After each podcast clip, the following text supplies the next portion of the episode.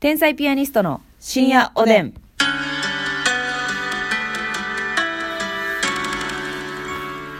どうも皆さん、こんばんはこん。ばんは。天才ピアニストの竹内です。ますみですさあ、今日もお便りいただいておりますので、読ませていただきたいと思いまありす。がとうございます。いつも聞いていただきましてね。うんありがとうございます。はい。そしてですね、はいあのーヘルニアのミキネーね、毎度おなじみヘルニの。アのミキねえー、ますみさんに、はい。いいお知らせでございます。何ですかこんばんは。はい。スタバのアーモンドラテを飲みました。お飲むの初めてでカスタマイズとかドキドキしたんですが、うん氷少なめ、ミルク多めでお願いしますと、はいはいこなれた感じで言 ったら、脳内で、いや、こなれてて嫌いと竹内さんに突っ込まれま した。美味しかったでミキす。ねありがとザ・ W の準決勝お疲れ様でした。これからも応援しています。う。いいや、アモラテ。の感想はアモラテ、おまあ、美味しかったんじゃない書いてないけ ど。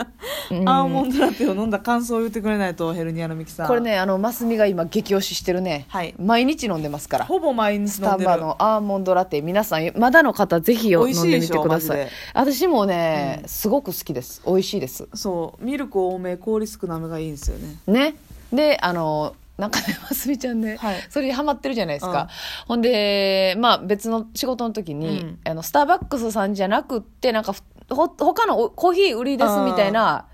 ああんま有名じゃないとこうん、そうやな。チなェんーかン店うだんと思うんですけど、ちょっと知らん、そう知いらう系んの、名まあ前のとこ、違うけど、シアトルズカフェみたいな、そうそうそううい系そのうね。そういう感じの、うんでなんてあれヘーゼルナッツかヘーゼルナッツラテ。ラテみたいなのがあって、ヘーゼルナッツミルクラテあやミ。ルクラテ、うんでアーモンドラミルクラテみたいな感じなんちゃうんアーモンドラテかアーモンドラアーミモルンドミルクラテクラテうんみたいな感じなんちゃうんって言ったら、うあんほんまやな買ってみるわっつって、う買ったらね激甘やったらしい最悪。アーモンドラテ甘くないもんねそうスタバのアーモンドミルクラテはシロップ入ってなくって言ったらミルクの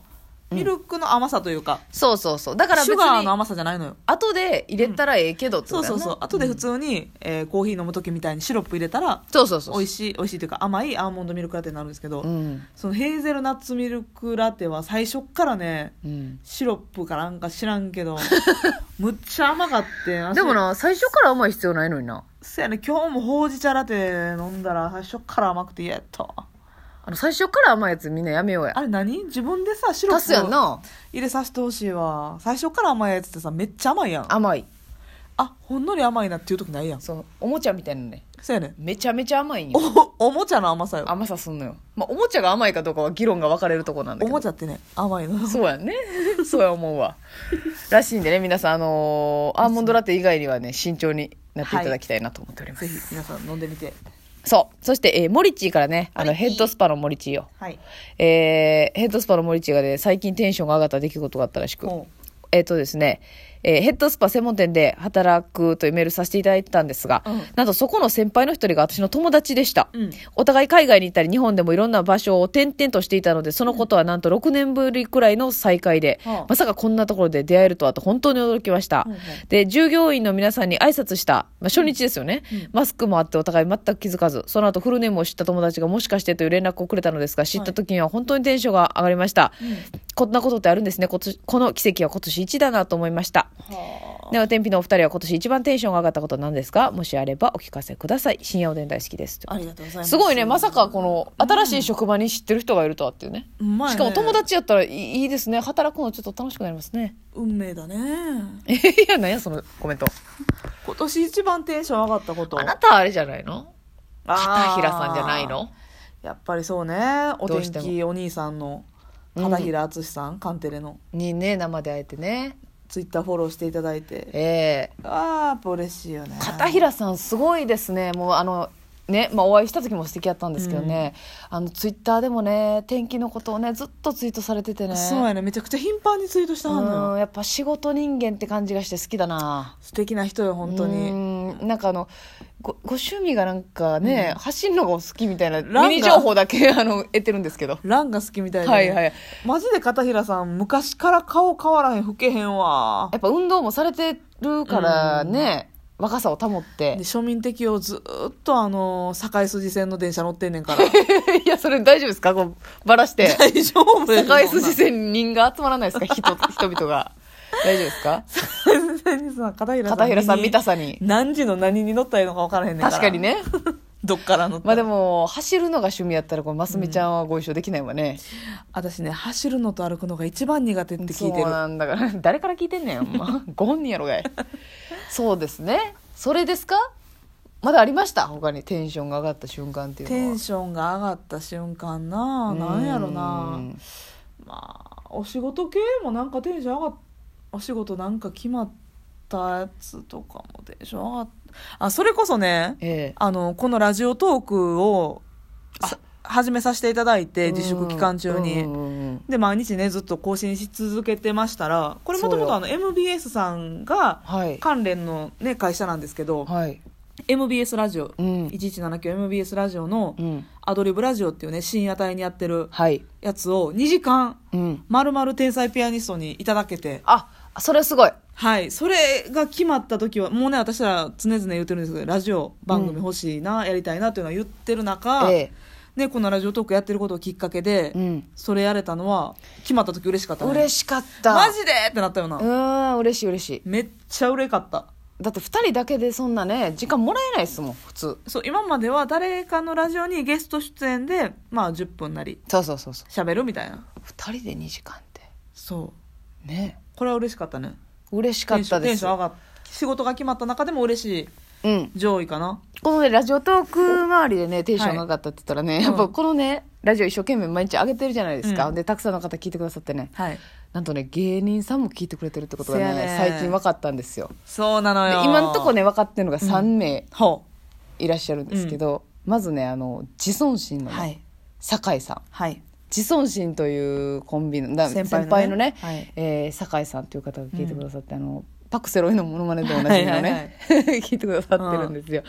めっちゃ嬉しかったですよねめっちゃ嬉しいしかもねなんかわざわざね、うんあ聞いてるよって言言っっててくださくださったんですよってほんで、面白いよねってね、うんなかなかねあの後輩をねなんか正面切って面白いよねあれ聞いてるよってね言えないそう言ってくださしかもね10年ぐらいさ先すがな後輩よ私たちう、そうそうよ、ん、だからねやっぱそういう先輩になりたいなって思ったのよ、ね素晴らしい器私が大きい、うん私はまだ言えないそういうこと全然言えない、ね言いたくもないおもろいわ最悪やおもろい最悪やー で悔しい思いをしてね奥歯かみしめるだけ、そうはいめっちゃおもろいだる最悪おもろいやんっていうっていうだけでねねそうなんですよ、それはねもうすごくかっこいい嬉しかったですね、であとエンペラーの西山さんね、はい エンペラーの西山さんななんて言ってくれはったんだっけラジオ聞いてるよーそんな優しい感じで優しい感じであそうですかん嬉しいっあれす面白いねね あそうね西山さんも面白いねってそんな言ってくださるのかっこええわほんまに嬉しいうん、嬉しいですあであとねうんガオーちゃんねああ言ってくれたっけあガオ にガオーちゃんさんもあ「たまに聞いてるで」言ってくれはったな言ってくれはったんですよあとツートライブの高典さんも言ってくださえったよ聞いてくださってるんですか、うんうんもう嬉しいわほんま嬉しいです毎日頑張ってんなって言ってラジオえそうそうそうこれあはのツートライブさんはラジオラジオ撮ってはるんですけど、うんうんうんラジオトークじゃなくて YouTube の方に、うんあのそのラジオしゃべりみたいな感じえでそうでしたそうでした動画じゃなくてうんおしゃべり上げてはるんですけあど、げねてえ自尊心さんもラジオされてるんでしたっけジソンシンさんも確かラジオトークああちょっとどっちあかわわかかららなないいか、ラジオされてるはずですので、やろうと思ってるみたいなこと言ってあった、ああそうこれかららかもしれないですね、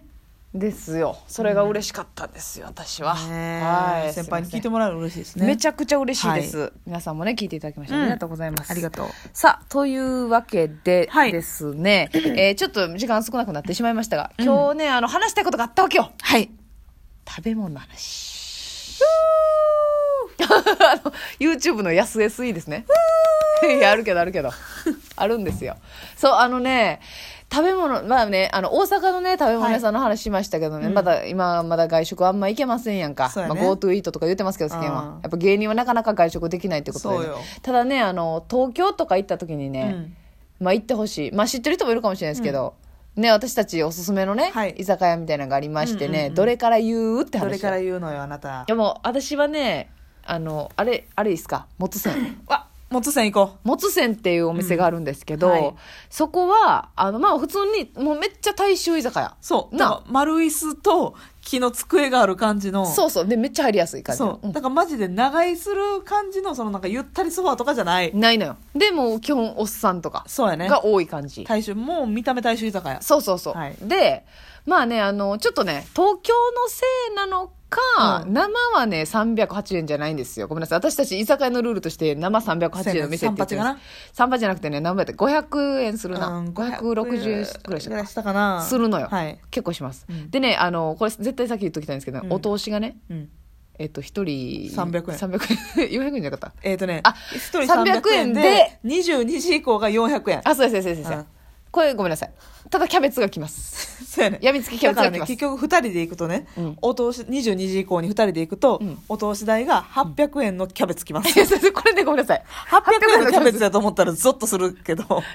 でもねこれ取れたてフレッシュなのよ多分ねごめんそこちょっとネガティブキャンペーンみたいになりましたけども、うんもうねでもそれを差し置いたとしても差し引いたとしてもそう言いたいのよメニューがいいし値段もいいよねこれねマスミぐらい味の未来見える人がね商品会議に関わってんのよいやほんまにうん仲良くなれそうな気しかしへんもんそうなんよで、まあ、もつせんって言ってるぐらいですから、うんまあ、ホルモンのメニューが多いんですけど、はなんかおすすめはねなんか豚のレバ的とか、なんかおすすめメニューがあるんですよはいマルチョウ焼きとか、うんねであのスピードメニューもねすごく充実してて、そうやね私たち好きなのがねガツパクチそうガツをねパクチーであえてんのーよあえてんねんポン酢みたいなタレそでうポなン酢のタレとほんでオニオンとニンニクスライスとそう最高やんでパクチーも結構しっかり量入ってんのよ入ってんねんでねよだれ鶏とかもあるんですけどね、はい赤よだれ鶏って緑青よだれ鶏があって、青はね山椒やねんそうやね赤が唐辛子やねんなんでどっちも情報揃えてくれてんねんっていうねああ未来見えてるわ未来で春菊のナムルですって皆さん春菊のナムルはこれ斬新でしなんょでこんなセンスあるんやろうと思なってあ一個一個がね私かな企画これいや忘会れ議てるだけ私言ったなんか言ったよないやそうやね長芋の浅漬けも美味しいんで安安いい安くてね多いねごめんなさいそお通しがね800円のキャベツやねんけどな、はいあと全部安いね299円399円とかそうやねで量が多いね100美味しいね199円もなんかあったよなあったあった忘あれったけたど美味しいなんか全部がちょっと他とは違うねパクチー乗ってたりそう一工夫してんのよしてんのよもつせんは超おすすそめでうごあざいまの五す反田ですそうです五反田ですはい山手皆さん線沿線のね五反田が一番近いですねお願いしますはい